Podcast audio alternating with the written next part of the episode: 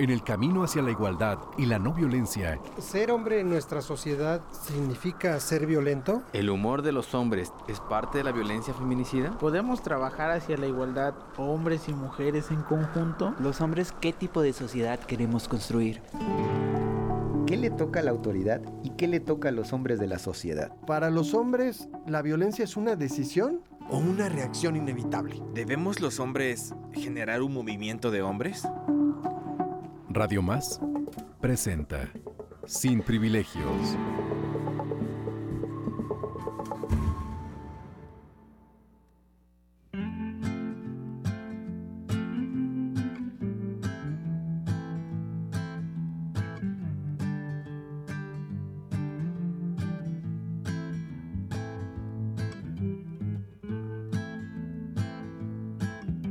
Si observas desde afuera no lo notas,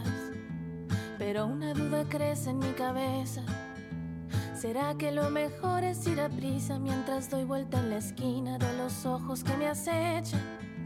¿Será que les aguanto la mirada o será mejor andar y dar la vuelta en otra cuadra? La otra cuadra es un poco lo mismo, ciudad exponencialmente pesada. ¿Será que solo soy placer gratuito, un anaquel abastecido? Mire a ver si algo le agrada. ¿Será que en esta curva de cadera mi vida corre peligro más que en la de carretera?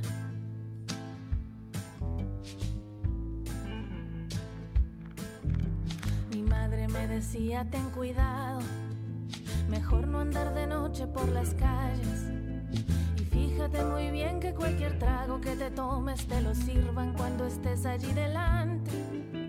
A mis hermanos no sé qué les dijo, no sé si le mortifique que alguna mujer los mate.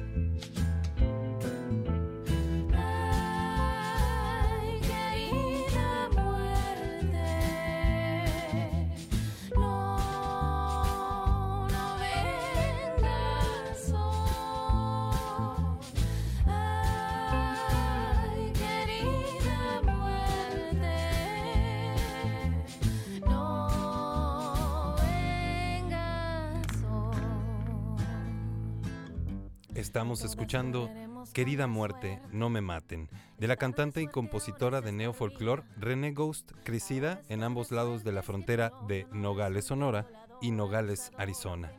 En ella se hace referencia a la realidad de violencia que viven cotidianamente las mujeres en México y el mundo. Y es parte esta noche de la propuesta musical de Sin Privilegios y con la que les damos la bienvenida esta noche y pues les saluda además muy contento su amigo y servidor Bruno Rubio y saludo también bien contento a mi querido amigo y compañero Paco Contreras. ¿Cómo estás Paco? Bien, muy contento de iniciar un programa más de Sin Privilegios, Bruno. Eh, contento de tener casa llena nuevamente aquí en la cabina de Radio Más.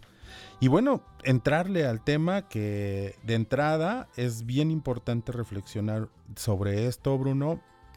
El próximo miércoles será 8 de marzo, Día Internacional de las Mujeres.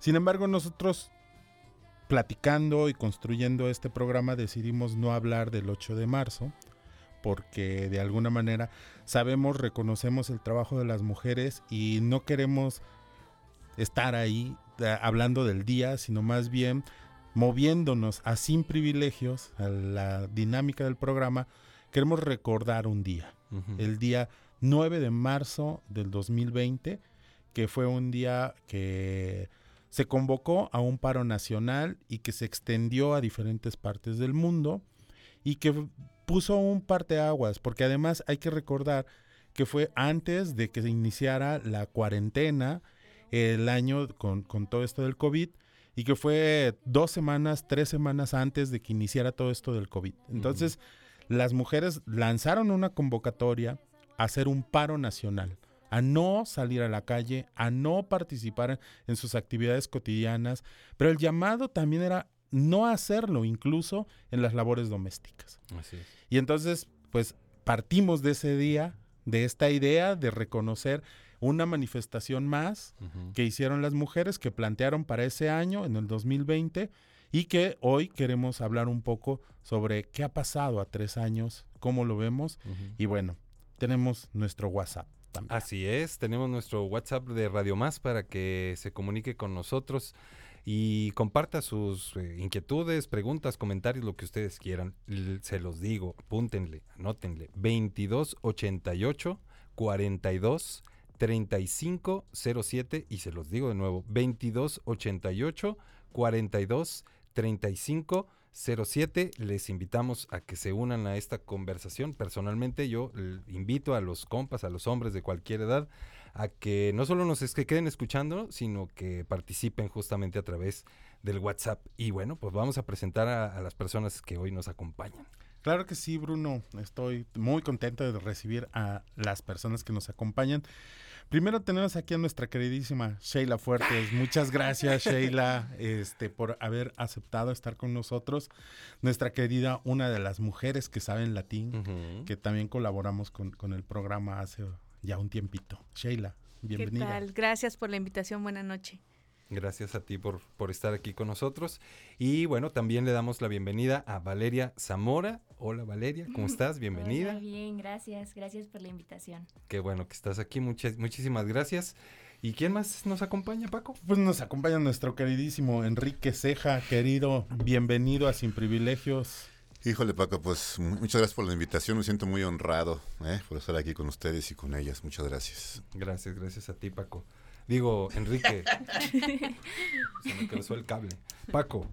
Pues Bruno, yo, yo diría que el entremos directamente, ya daba yo un contexto previo a- antes de la presentación de las personas que nos acompañan, pero a mí me gustaría que, que planteáramos esto, Bruno. El día 9 de marzo del 2020, aunque no es la primera vez que se convoca un paro, porque desde el 2017 ya hubo la primera intención de hacer un paro de las mujeres, en el 2000 2020, es decir, hace tres años, se generó todo un movimiento, fue muy fuerte. Se movió en redes, se movió en medios, se involucró el gobierno federal, estatal y muchos municipales en esta convocatoria de un día sin mujeres. Las mujeres paran, no estamos en la calle, era una de las consignas, y la intención era precisamente hacer visible la ausencia. Es decir, ya se ha lo hemos mencionado mucho en Sin Privilegios, Bruno. Ha habido una serie de manifestaciones de muchas formas: salir a la calle, marchas, pintas, tomar lugares como posicionarse. Pero además también ha habido flash mood, eh, artivismo. Es decir, hay una gama de manifestaciones que han utilizado las mujeres para hacer es- ser escuchadas. Y este año, en el 2020, decidieron hacerlo no saliendo a la calle, haciéndose invisibles de alguna manera. Y fue, digo, mm, ahorita ya quisiera que le entráramos.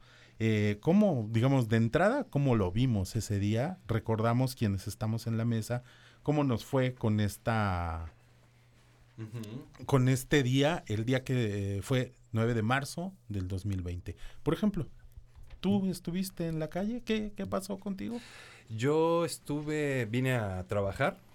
Este, podría decir de manera muy resumida que, mm, que no, ¿cómo decirlo? Híjole, lo voy a decir así, me voy a tomar el, el- ¿cómo se dice? Sí, eh, la oportunidad de decirlo así, en la pendeja.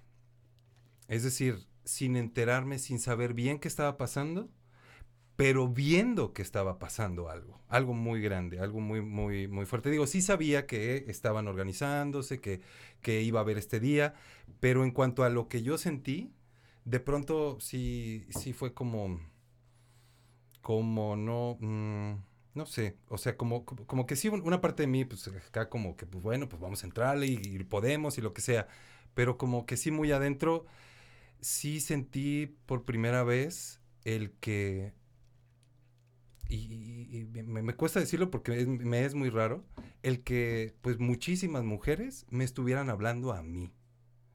Eso, eso sentí eh, y, y no sabía muy bien cómo qué hacer con ese sentimiento. Insisto, pues vine a trabajar, hice lo normal, estuve como bien entre comillas, pero sí sentí eso y para mí sí fue algo eh, que me sacó de onda, que no, no, no sabía cómo acomodarlo, pues. Eh, pues y paso la voz, Sheila. Gracias. Pues creo que fue un momento histórico, eh, sin duda, porque efectivamente, como lo mencionan, no se había hecho antes. Eh, creo que fue eh, parte de un proceso de cambio también, independientemente de que, bueno, al poco tiempo también teníamos que parar obligatoriamente por el tema de la pandemia pero creo que fue una manera de decir que más del 52% de, de la población, que somos las mujeres, eh, estamos ahí, estamos cumpliendo pues una actividad eh, fuerte, eh, no solo en el ámbito público, sino también quienes trabajan en casa y que sabemos que es un trabajo pues bastante fuerte. además, quienes tenemos la oportunidad de trabajar en el ámbito público, tuvimos no la, esa gran oportunidad no solo de no trabajar, pero no trabajar en, en, en, en el, en la oficina, sino que además nos fuimos a hacer visible eh, la fecha en otros espacios donde había mujeres que tenían que trabajar sí o sí, no podían parar. Entonces, a, a esas mujeres que no podían parar porque su trabajo ¿no? Eh, es vital, eh, las que trabajan en los mercados, las que trabajan en las, pues en el comercio, etcétera, que no les dieron esa oportunidad, ¿no? De, de detenerse para visibilizar el trabajo que hacen todas las mujeres. Bueno, con esa eh, parte de la población de las mujeres, pues fuimos a decirles por qué paramos y qué importante es que reconozcan sus derechos. Entonces, y que algunas no los no saben que los tienen, ¿no? Entonces creo que eh, parte de, de, ese 8 de marzo era eso, precisamente, como ustedes también lo mencionaron, visibilizar eh, la presencia de las mujeres, nuestros derechos, ¿no? A los que los que tenemos que ejercer cotidianamente y bueno, eh, hacer presencia en, en, la comunidad, ¿no? A nivel en lo social que es lo que importa también. Gracias, Chela. Eh, Valeria. Este, bueno, pues yo lo viví como, como estudiante y bueno, fue interesante. Eh, Perdón, ¿nos puedes decir nada más para contextualizar a, la audiencia ¿qué, cuántos años tienes? Ah, bueno, yo tengo 19. Ah, gracias. sí, en ese momento yo estaba en la prepa. Este, y bueno, eh, creo que fue un, además del impacto que generó, inició una conversación, una conversación que no se había empleado de esta manera. Y justo antes de pues, empezar el programa que estábamos platicando, cómo es que ese 8 de marzo del 2020, eh, yo personalmente, ese día que yo fui a marchar, noté la cantidad de personas que había, éramos más mujeres que nunca. Y creo que mucho tuvo que ver el 9 de marzo, la convocatoria al paro nacional y que se, habla, se hablara más al respecto de la violencia que se vive, ¿no? Entonces creo que fue una excelente oportunidad para generar una gran conversación antes de callar. Entonces fue una forma en donde em, creamos conversaciones, en donde justo un día antes marchamos, gritamos, eh, vaya. Y, sobre todo este, este hecho de que éramos más mujeres que nunca, las, las fotos que salieron en donde, sobre todo las de la Ciudad de México, porque pues por supuesto una ciudad tan grande, eran impresionantes, ¿no? Ver a tantas mujeres marchando por un objetivo en común. Em, y pues bueno, eso, eso fue impresionante. Y al día siguiente, eh, nada, ¿no? Eh, nos detenemos, paramos y continuamos la conversación el 10 de marzo, ¿no? Entonces, bueno, este, creo que, creo que fue una, un gran momento en donde definitivamente el movimiento creció muchísimo y muchas más mujeres se unieron. Y muchos hombres eh, creo que pudieron como, no sé, abrir los oídos un poco. Este, y, y, lo noté mucho en, en las personas cercanas a mí, que a lo mejor cuando recién salió la convocatoria, incluso yo cuando, cuando primero aprendí sobre la, la convocatoria del 9 de marzo, como que yo estaba un poco confundida, dije, no, nadie lo va a hacer, o sea, esto no, no, van a parar 10 personas en México y nada más, esto no va a jalar, ¿no? Y entonces haciendo como va creciendo la voz, va creciendo la voz, oye, tú te vas a unir, tú te vas a unir, no, es que tengo miedo, no, es que no sé qué. Entonces, pues sí, eh, vivirlo y notar cómo se amplificaban nuestras voces fue muy impresionante. Gracias, gracias Valeria. Enrique. Fíjate que estaba yo rememorando que ese día fue un lunes, el 9 de marzo, y ese día hicimos un programa, los invitamos a ustedes en la tele, y para mí sí fue un parteaguas, un parteaguas en mi vida. Debo decir que este, en alguna ocasión platicamos en una sesión del grupo que este, lo que más me había impactado fue que lo primero que le pregunté a Beno de Kaiser cuando éramos, cuando estábamos en el programa, fue que le pregunté qué era ser hombre en esta, en esta época, ¿no? Y entonces él me dijo, pues estar en crisis. Y entonces este, me di cuenta de que en realidad sí eso es lo que es ser hombre cuando uno es consciente de lo que está pasando.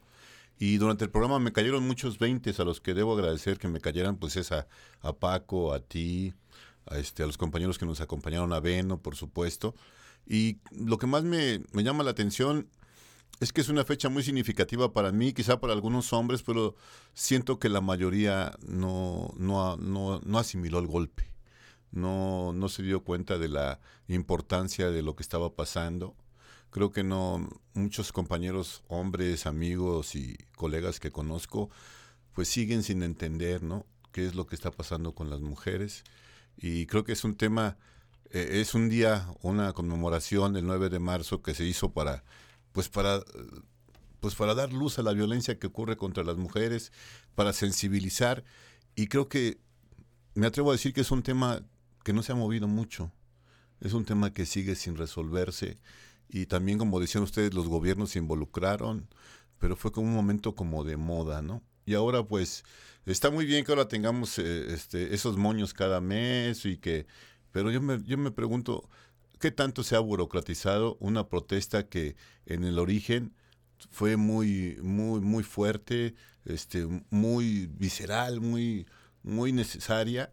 ¿Qué tanto se ha burocratizado en espacios como este, como los institucionales, no?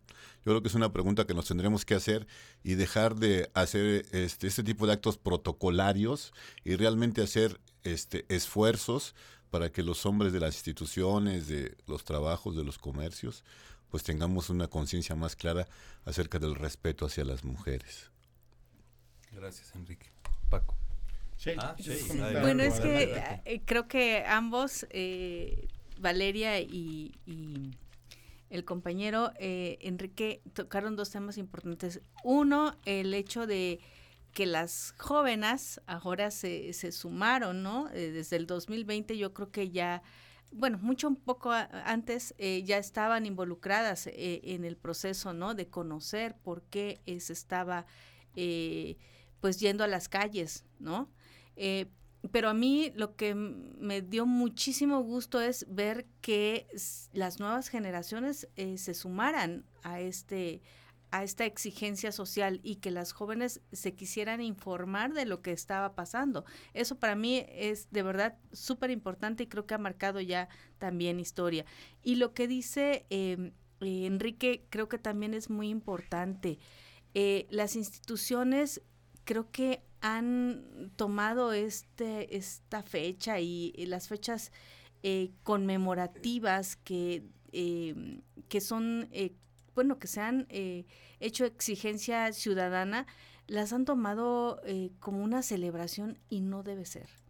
Y las han, eh, las han hecho tan banales, la verdad, que no, que no toman en cuenta todo el esfuerzo de las ancestras que hicieron para que nosotras tuviéramos, tuviéramos estos derechos que estamos gozando ahora, ¿no? Y que no todas las mujeres obviamente los tienen. Eh, pero de verdad que no les están prestando el sentido que tiene que, que tiene que tener. Se sigue violentando en las instituciones públicas a las mujeres en sus derechos laborales. Eh, entonces, estamos viendo que realmente no se está cumpliendo del todo. Eh, hay situaciones que, que, están, que no están haciendo los gobiernos de los tres ámbitos, ¿no? Entonces creo que hay todavía mucho camino por recorrer, que se, se siguen haciendo, se sigue picando piedras, se siguen tocando puertas y ahora las jóvenes son las que están, ¿no? También ahí en, en, en medio, pero todavía falta mucho, sin duda. Bruno, a mí me, me, parece muy interesante lo que han planteado. De entrada, sí es importante mencionar que eh, el hecho, porque también tuvimos una observación cuando estábamos en el proceso de investigación del tema, nos hicieron una observación muy clara y muy puntual. No es el 9M, es el 8M, la fecha importante. Y hay que reconocerlo porque también hay que reconocer el trabajo que se ha hecho desde las colectivas, los colectivos, las personas y todo este trabajo que han hecho las jóvenes. Y el asunto es bien importante porque el involucramiento de las mujeres en esta lucha ha sido fundamental. Es decir, no es nuevo la lucha de las mujeres, eh, el trabajo que están haciendo para hacer, eh, para posicionar los temas. Sabemos de, una agenda desde los 60 y antes en otros lares, digamos 60, 70 en México. Pero, y nosotros estamos retrasadísimos. Los hombres venimos siempre detrás porque estamos de una postura muy reactiva. Es decir, una vez que tenemos el problema, y lo sabemos por, por, por ejemplo, con todos los grupos de hombres, todas las intervenciones que se han hecho con hombres, ha sido a partir de reconocer que el hombre es el principal agresor de las mujeres. Y seguimos viéndolo, ¿no? Eh, el, el, ahorita que eh, así rapidísimo me conecté al observatorio de la Universidad Veracruzana, este observatorio de las violencias, este observatorio universitario de las violencias contra las mujeres, y en el periodo de julio-diciembre del 2022 118 hombres agresores. y, solo hay 8 mujeres y hay 27 que se tiene ahí como entre hombre y mujer y 17 personas no especificadas. Es decir, estamos viendo el, la mayor, el mayor porcentaje de agresores de las mujeres son los hombres. Y por eso esta idea de rememorar el día 9 de marzo como una fecha importante y como bien lo mencionaron, sí un parteaguas porque a partir de ahí también se evidenciaron muchas otras cosas. Se potencializaron los, los tendederos, empezó a haber más tendederos, empezó a haber más participación. Yo creo que es bien importante que las mujeres cada vez están luchando más fuerte, más unidas. Y digo, yo sé que hay mucho miedo en el trabajo que están haciendo, pero cada vez se organizan mejor y tienen un impacto mayor. Yo veo hoy en día, por ejemplo, el año pasado, no sé cómo vaya a estar esta marcha, la vi a través de medios porque no tenía que hacer nada yo en la calle el 8 de marzo, como no lo haré este año, y convoco a los hombres a que no nos acerquemos a la marcha. Es una marcha de mujeres y no se trata de que sea separatista, sino más bien hay que reconocer que ellas necesitan el espacio, que es de ellas y que nosotros no tenemos nada que hacer ahí. Nos interesa saber qué pasa sigámoslo a través de los medios, estemos entre... Es más, hablemos con otros hombres sobre esto. Y así como le decía yo a, Enrique hace rato eh, tras micrófonos, ¿y tú qué sientes con eso? ¿No? Porque es bien importante que los hombres empecemos no hablar del 8M, no de la pinta, no del tendedero, sino más bien, ¿qué nos está generando eso a nosotros? Porque es desde ahí donde tendríamos que estar parados. Porque eso, yo les puedo decir que a mí me generó una sensación de miedo salir a la calle y de mucha tristeza salir a la calle, llegar a, aquí, a, radio, a RTV, y encontrar a puros hombres en la calle, en el, eh, en, el, transporte, acercándome cada vez al canal y llegar al canal y encontrar a, a todos los compañeros y no a las compañeras. Y empecé a, conforme, a lo mejor en la mañana no fue tanto, pero conforme fue pasando el día y ya más para la tarde noche, sí había una sensación en mí de vacío, de ausencia. Y entonces lo empecé a vivir como un duelo. ¿Dónde están las mujeres? Y eso fue bien fuerte, pensar en que de repente podamos llegar a un punto donde perdamos a muchas personas de esta manera. Pero aquí ya lo estamos viviendo. Sin embargo, como lo decías, Enrique, no ponemos énfasis en ello. Lo vivimos como más naturalizado o normalizado. ¿Cuántas mujeres desaparecen en esta ciudad? Todos los días aparecen fichas nuevas, Bruno, Enrique, Sheila, Valeria, y de repente no hacemos mucho. Sí, hace rato decía yo que, cuando me hacías la pregunta de qué sentía yo y que me agarraron en la baba y este y que sentía que me hablaban a mí, eh,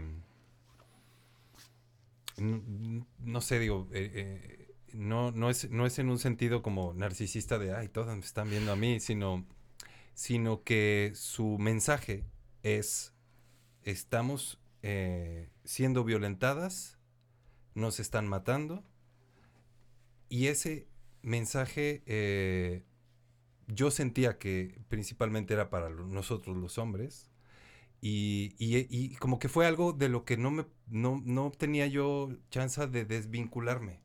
No tenía chance de desvincularme. Fue algo que, como, como decía hace rato, es eh, como demasiado grande. Más allá de que una amiga, de que una familiar, de que alguien se acerque y me diga, era el mundo entero, digamos. Las mujeres del mundo entero estaban gritando, gritándonos, ¿no? Y esa, eh, pues e, esa sensación de pues de vergüenza, de culpa, de tristeza, de miedo y de... Pues, eh, yo recuerdo pues mucho esta sensación de, vergüenza de, no... de entrada no saber qué hacer, de entrada no, no, no estar haciendo, eh, digamos, algo que, que pudiera hacer algo significativo, porque de alguna manera pues estábamos teniendo un programa, estábamos haciendo, estábamos en el tema, pero ya a nivel personal, digamos que es parte como de lo que de lo que yo sentí, algo, algo que, que, va más allá de, de, como de mi entendimiento, es algo que creo que es eh, como, no sé, humano, este, no sé, muy, muy grande, ¿no? Este, Enrique.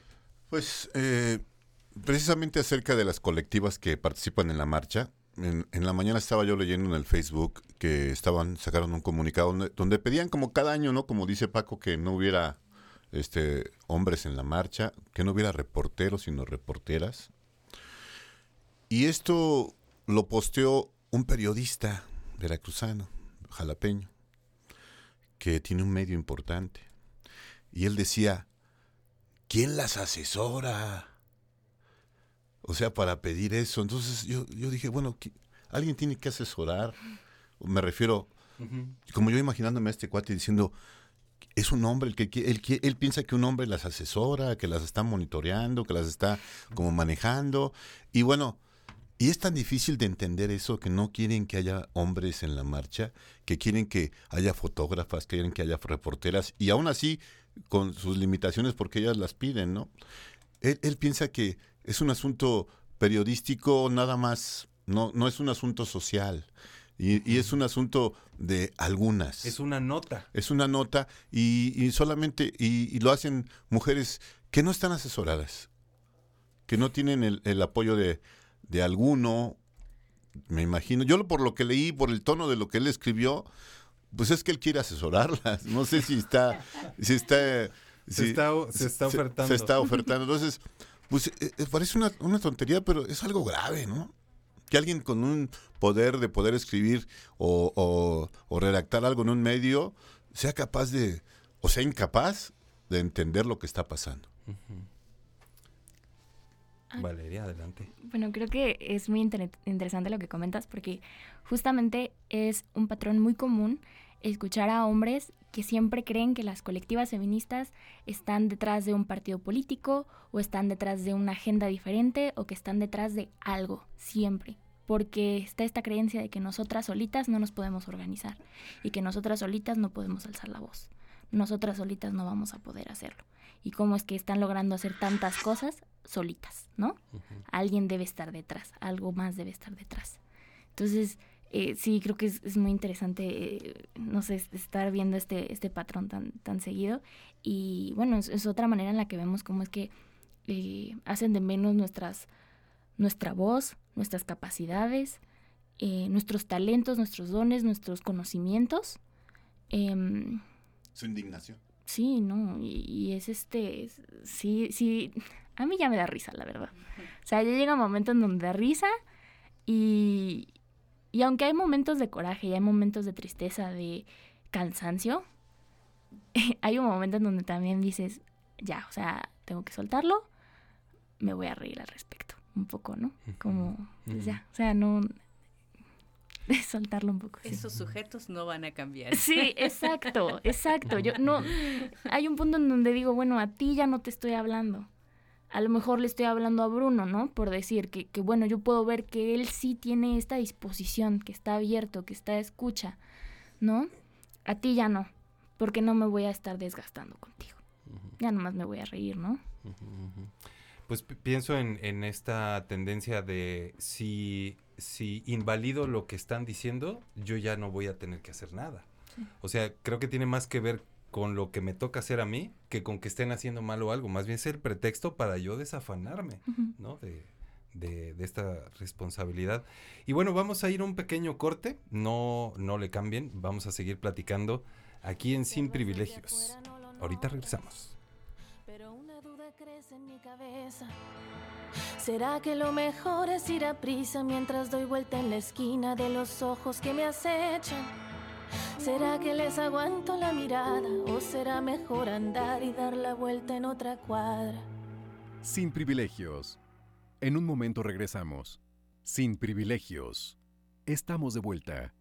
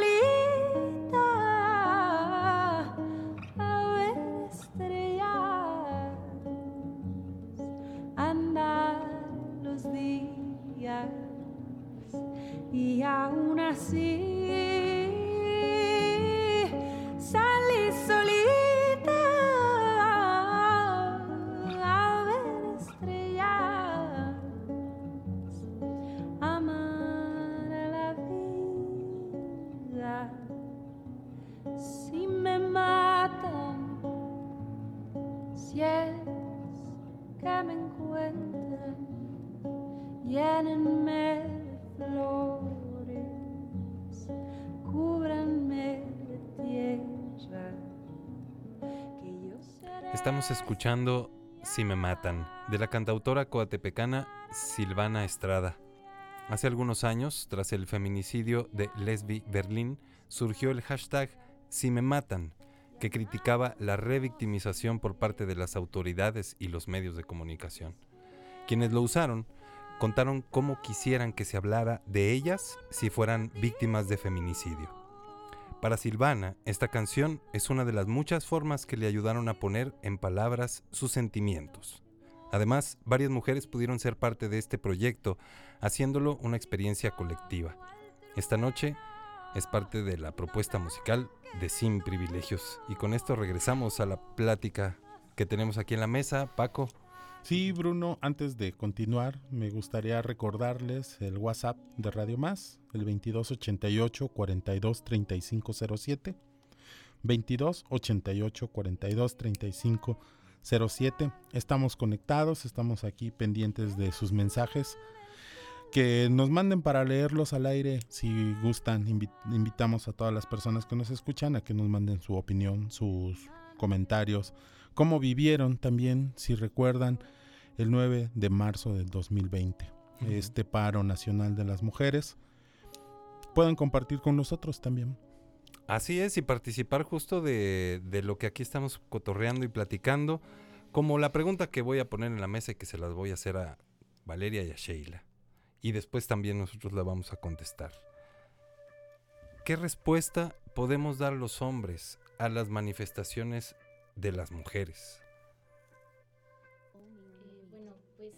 Creo que una de las cosas más importantes es reconocer qué posición tienen los hombres en este mundo patriarcal. Creo que por ahí es en donde tendríamos que empezar, ¿no? Eh, el reconocimiento del privilegio. Y, y el entender y el, digamos, em, comprender y crear como esta empatía un poco para después a lo mejor crear conversaciones. Y creo que las conversaciones eh, son algo muy importante. Es, es algo muy enriquecedor y es algo que yo he podido tener la oportunidad de hacer con compañeras, con compañeros, con compañeros a lo largo de, de mis años, mis pocos años de vida. Este, y, y sin duda es, es algo bien bonito y creo que es algo que, los, que los hombres se pierden mucho. Eh, porque bueno, igual por esta cultura machista y misógina no, no se abren a la conversación con otros hombres, no se abren a, a expresar sus opiniones, sus, sus emociones, cómo están viviendo eh, estas situaciones que también les afectan a ellos este, y que también ellos pueden hacer algo al respecto. Entonces, creo que crear conversaciones es, es este como primer paso, eh, en donde pueden generar como estas redes, incluso redes de apoyo con otros hombres y, y poder hacer como una retroalimentación, aprender cosas nuevas, aprender de la experiencia de otros. Y pues sí, creo que, creo que ese es un muy buen primer paso, el estar abierto a la conversación. Y también otra cosa bien importante es rechazar, bueno, sí, rechazar un poco aquel comentario o, o cuestionar aquel comentario del compañero que, que está diciendo algo medio cuestionable, ¿no? Que está diciendo algo que a lo mejor, oye, eso no está tan chido, estás diciendo algo misógino, estás diciendo algo que, que no, que, que lo único que hace es echarnos para atrás. Entonces, em, creo que es muy común que, que los hombres no se cuestionen los comentarios de otros y que a lo mejor en su cabecita sí está pasando como de, oye, eso no estuvo tan chido, pero no lo dicen. Y, ¿Y cómo vamos a aprender si no retroalimentamos, si no crecemos como, co- como una comunidad? Entonces creo que eso también es bien importante. Muchas gracias, Valeria. Sheila. Pues primero, yo creo que tendrían que respetar lo que hagan cada las mujeres, ¿no? Cada una. Primero, dos, mm, pues si no les gusta lo que hacen las mujeres en este, pues no solo este 8 de marzo, sino en general, pues que se hagan a un lado, punto, ¿no? Que dejen de criticar, de cuestionar. Eh, creo que, que es importante que, que los compañeros varones también reflexionen en lo que están aportando eh, socialmente con sus, en sus hogares, con sus parejas, amistades, familia, etcétera, ¿no? ¿Qué están haciendo? ¿Qué están aportando? Eh, que en lugar de criticar, eh, mejor pues haya propuestas que, que beneficien, ¿no? Su entorno. eso es súper importante. Y bueno, creo que eh, también, bueno, definitivamente que falta mucho, ¿no? Ustedes lo saben, pero si seguimos, eh, pues como bien dijo la compañera Valeria, que es de que dejemos de normalizar, que dejen de normalizar la violencia, eso es fundamental. Y la violencia desde los chistes, en todos los sentidos, en- yo creo que eso se- es fundamental, ¿no? Gracias, Sheila. Enrique, ¿qué crees que podemos hacer los hombres? Eh, ¿qué- ¿Cómo podemos responder? Digo, independientemente de- de- del camino de vida que traigamos y nuestros objetivos o lo que sea, ¿cómo podemos responder? Fíjate que este, yo lo voy, a, lo voy a responder del plano personal, como me pasó a mí, como me ha pasado. Es como decía Valeria, primero permitirme comunicarme con mis compañeras, con mi compañera de vida, con mis compañeras de trabajo, con la gente, con las mujeres con las cuales convivo. Y después ser capaz de escuchar, reflexionar y accionar.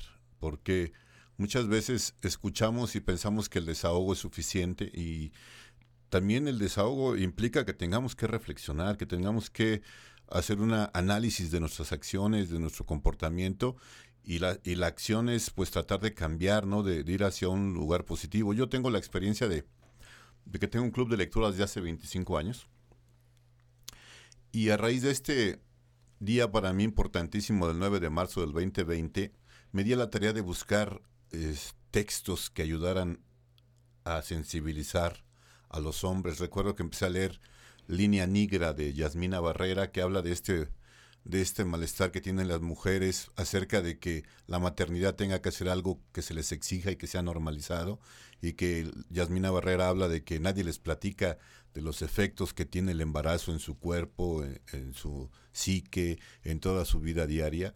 Y después comencé a buscar otros textos y comencé a leer un poco de Coral Gómez, un poco de, de, otras autoras como Leila Guerrero. Y entonces, este, creo que es parte de lo que tenemos que hacer, ¿no? Como dar, dar voz a estas mujeres sabias que nos están diciendo cosas que necesitamos hacer, ¿no? Que necesitamos cambiar y que tenemos que escuchar, porque finalmente yo siempre he sostenido que para mí, en lo particular, mi madre, mis hermanas y mis parejas siempre han sido mis maestras de vida.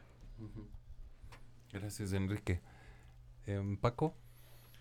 Pues mira, yo en el trabajo que vengo haciendo ya desde varios años, Bruno, eh, especialmente con hombres, eh, observo dos cosas. Necesitamos seguir empoderando a las mujeres. Eso es, eso es fundamental.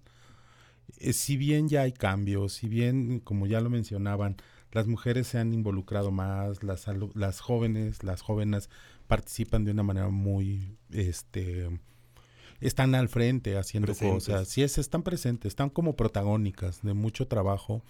Incluso en la tarde platicábamos y bromeábamos un poco con, con, con mi pareja sobre el tema de que a ellas ahora les tocaba hacer como eh, estar más atrás y que ya las chicas son las que cuidan a, a, las, a, las, a las otras mujeres. Eso, eso es bien importante. Pero aún hay muchos sectores donde tenemos que seguir trabajando. Ya lo decía Sheila, de el, en el 2020, tenemos que seguir yendo a esos sectores donde las mujeres no pueden parar, donde las mujeres tienen que seguir.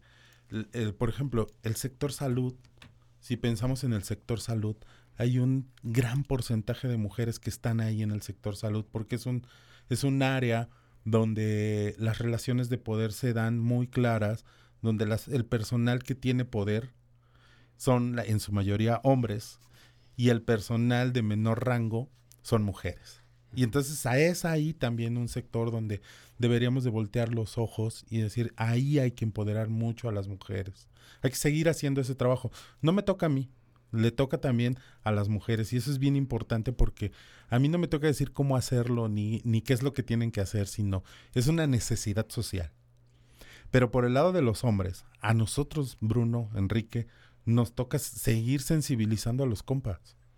Porque somos duros como la piedra, porque somos tercos como la mula, porque no nos gusta perder el privilegio, porque movernos del privilegio, como le decías, vale, reconocerlo, implica darnos cuenta que le hemos dado en la torre a muchas cosas y a muchas personas, al medio ambiente, a los seres vivos.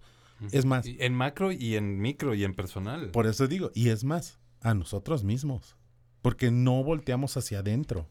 No nos volteamos a ver nosotros y los impactos que ha tenido esta vida, este estilo de vida, esta forma de ser hombre. No hemos volteado a ver cómo, cómo me ha impactado a mí.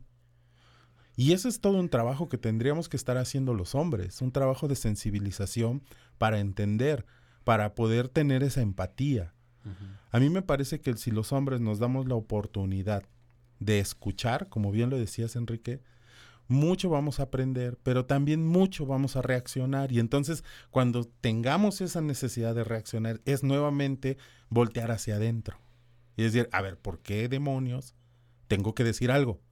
¿Por qué tengo esa necesidad de interrumpir? ¿Por qué tengo esa necesidad de corregir? De explicar. ¿Por, ¿por qué tengo esa necesidad de decir cómo hacer las cosas, de no?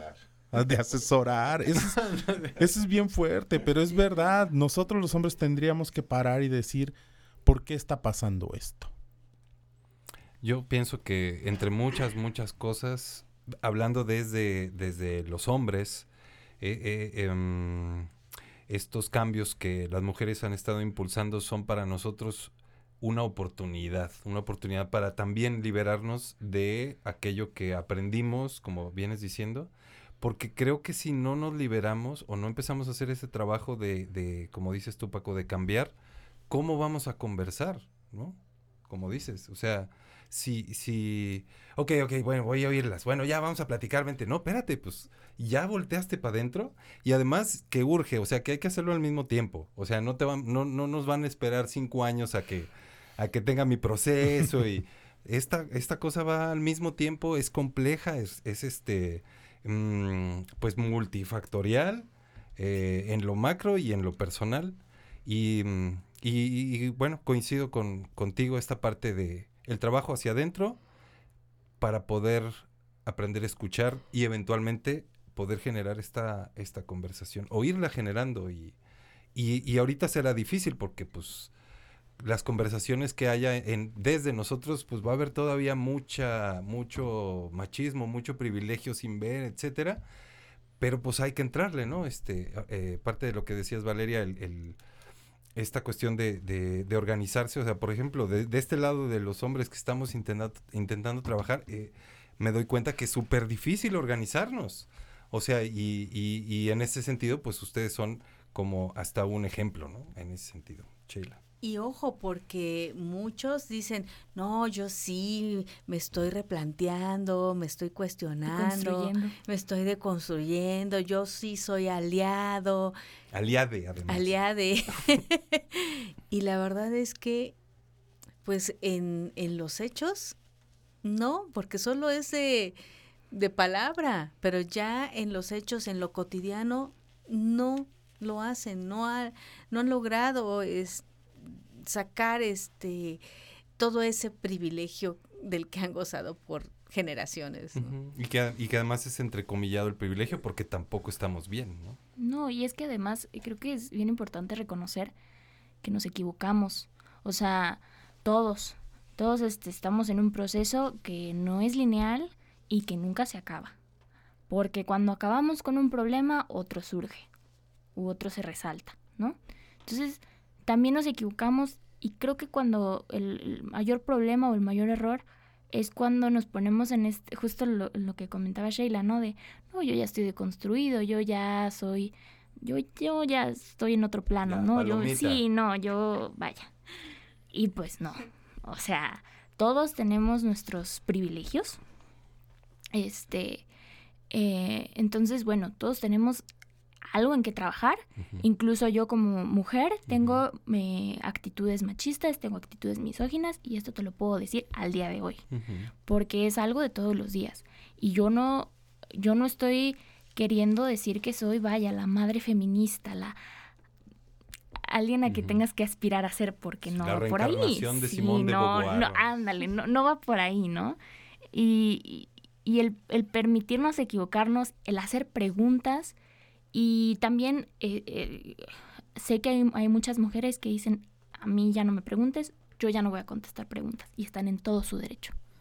Están en todo su derecho de decir, yo ya no voy a contestar, eh, yo ya no voy a responder preguntas, yo ya no, yo ya no te voy a hacer tu, de tu tarea, yo ya no voy a ser tu tutora y están en todo su derecho. Hay quienes deciden todavía, pues, este, como educar, por así decirlo, compartir lo que saben y se valen ambas posturas, ¿no? Entonces, este, creo que, creo, creo que es muy importante que, bueno, eh, el estar abierto a, a cometer errores y al tener dudas y que esas dudas también sean respetuosas. Saber cómo las vamos a preguntar y a quién se las vamos a preguntar. Gracias, Valeria. Paco, tenemos mensajes. Sí, nos llegó un mensaje, dice, recuerdo que para ese 9 de marzo, entre compañeras del trabajo comenzamos a preguntarnos qué hacer. Recuerdo que nos planteábamos avisar, entre comillas, la ausencia. Yo no quise, aunque no fue fácil, atreverme.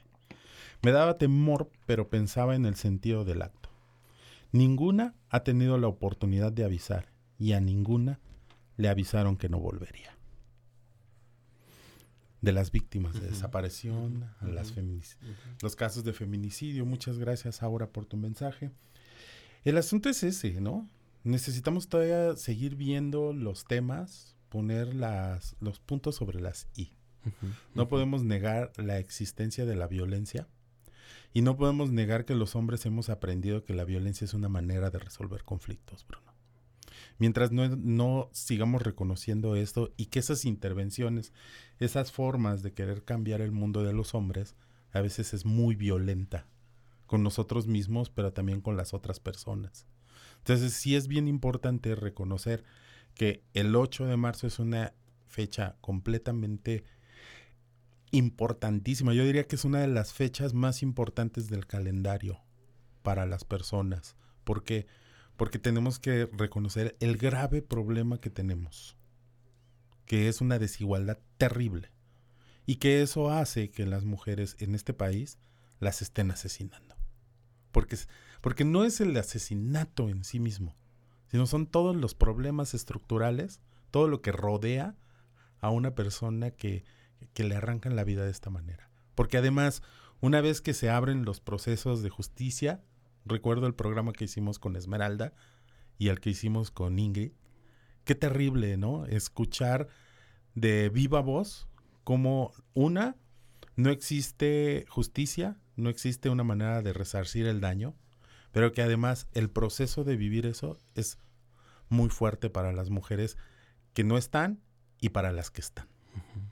Y en, y en esa historia que, narras de, de- la estampa de un feminicidio y de todo el contexto que, que vive la mujer que, que- que acaba siendo asesinada, está la otra parte de la historia, que es un hombre mexicano que tiene en su, en su ser la, n- la, la noción normalizada de que puede hacer eso.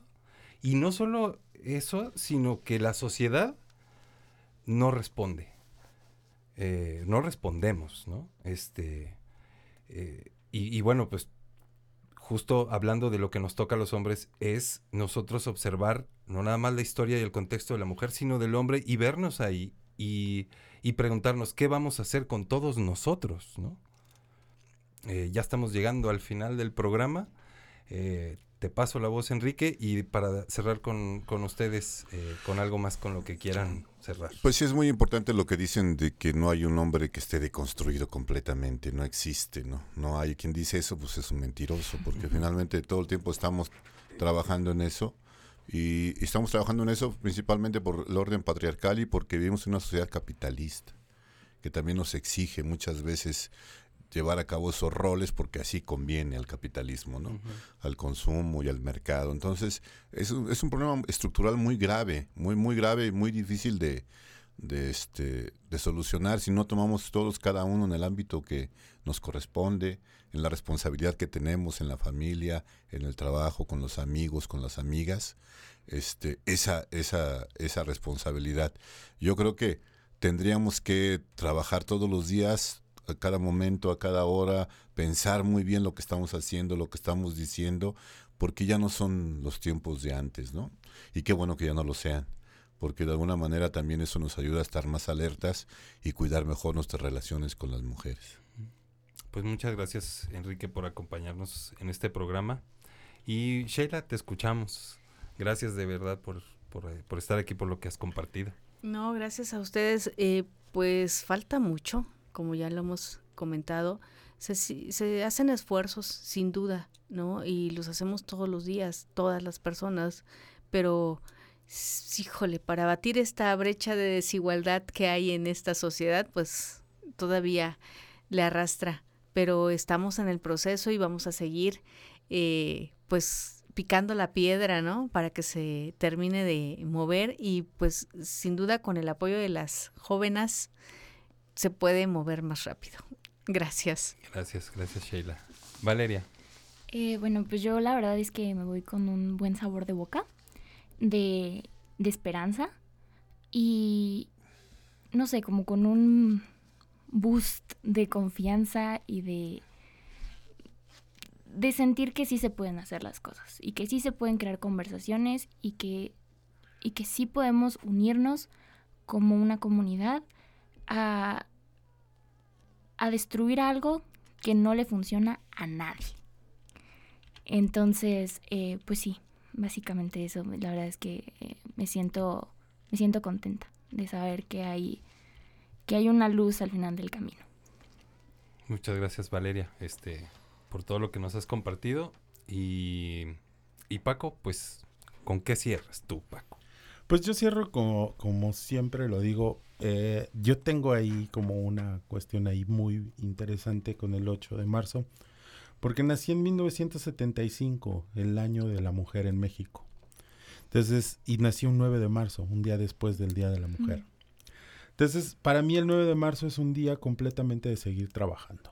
Y lo haré igual este año como los últimos, trabajar con hombres, ponerme a dialogar con hombres, plantear cómo los hombres tenemos que ir adquiriendo herramientas para, para el diálogo que, que mencionas, ¿vale? Porque es importante que los hombres aprendamos a escuchar, pero también aprendamos a, argumentar desde, desde cuestiones que son reales, no, no desde el aire no desde la crítica, no desde nuestro privilegio eh, ignorante, un privilegio que nos, solo nos permite hablar, pero muchas veces no, no sabemos exactamente de lo que estamos hablando.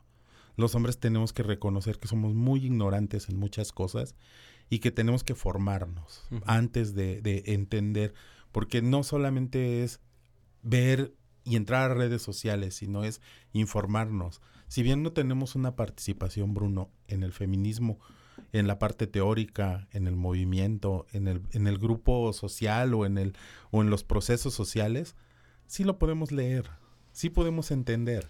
Entonces, acerquémonos de esa manera y dialoguemos entre nosotros, pero no tanto como para teorizar, porque ese no es el punto. ¿Cómo nos impacta ese feminismo? Esos, esos postulados, esas cosas que las mujeres y que el movimiento de mujeres ha generado, ¿cómo nos pega a nosotros? Y creo que esa es una muy buena oportunidad. Me gusta y, y lo, lo sumo con lo que decías Valeria de que pues a final de cuentas el patriarcado y estos privilegios no benefician a nadie y como lo que acabas de decir Paco, eh, por ejemplo a nosotros el leer eh, feminismo nos puede ayudar mucho y puede ayudar a que se, se cambie a final de cuentas esta, estas desigualdades, esta violencia y esta sociedad. Pues hemos llegado al final de Sin Privilegios. Agradecemos mucho que nos hayan acompañado y les invitamos a que el próximo lunes aquí a las 10 de la mañana nos vuelvan a escuchar. De la noche. Pues no es temprano. ¿Qué son? ¿Cómo, ¿Quiénes son ustedes? No, no es cierto. De la noche. De la noche. Muchas gracias. Y nos escuchamos la próxima aquí por Radio Más. La radio de las y los veracruzanos. Vámonos nos quitaron el miedo.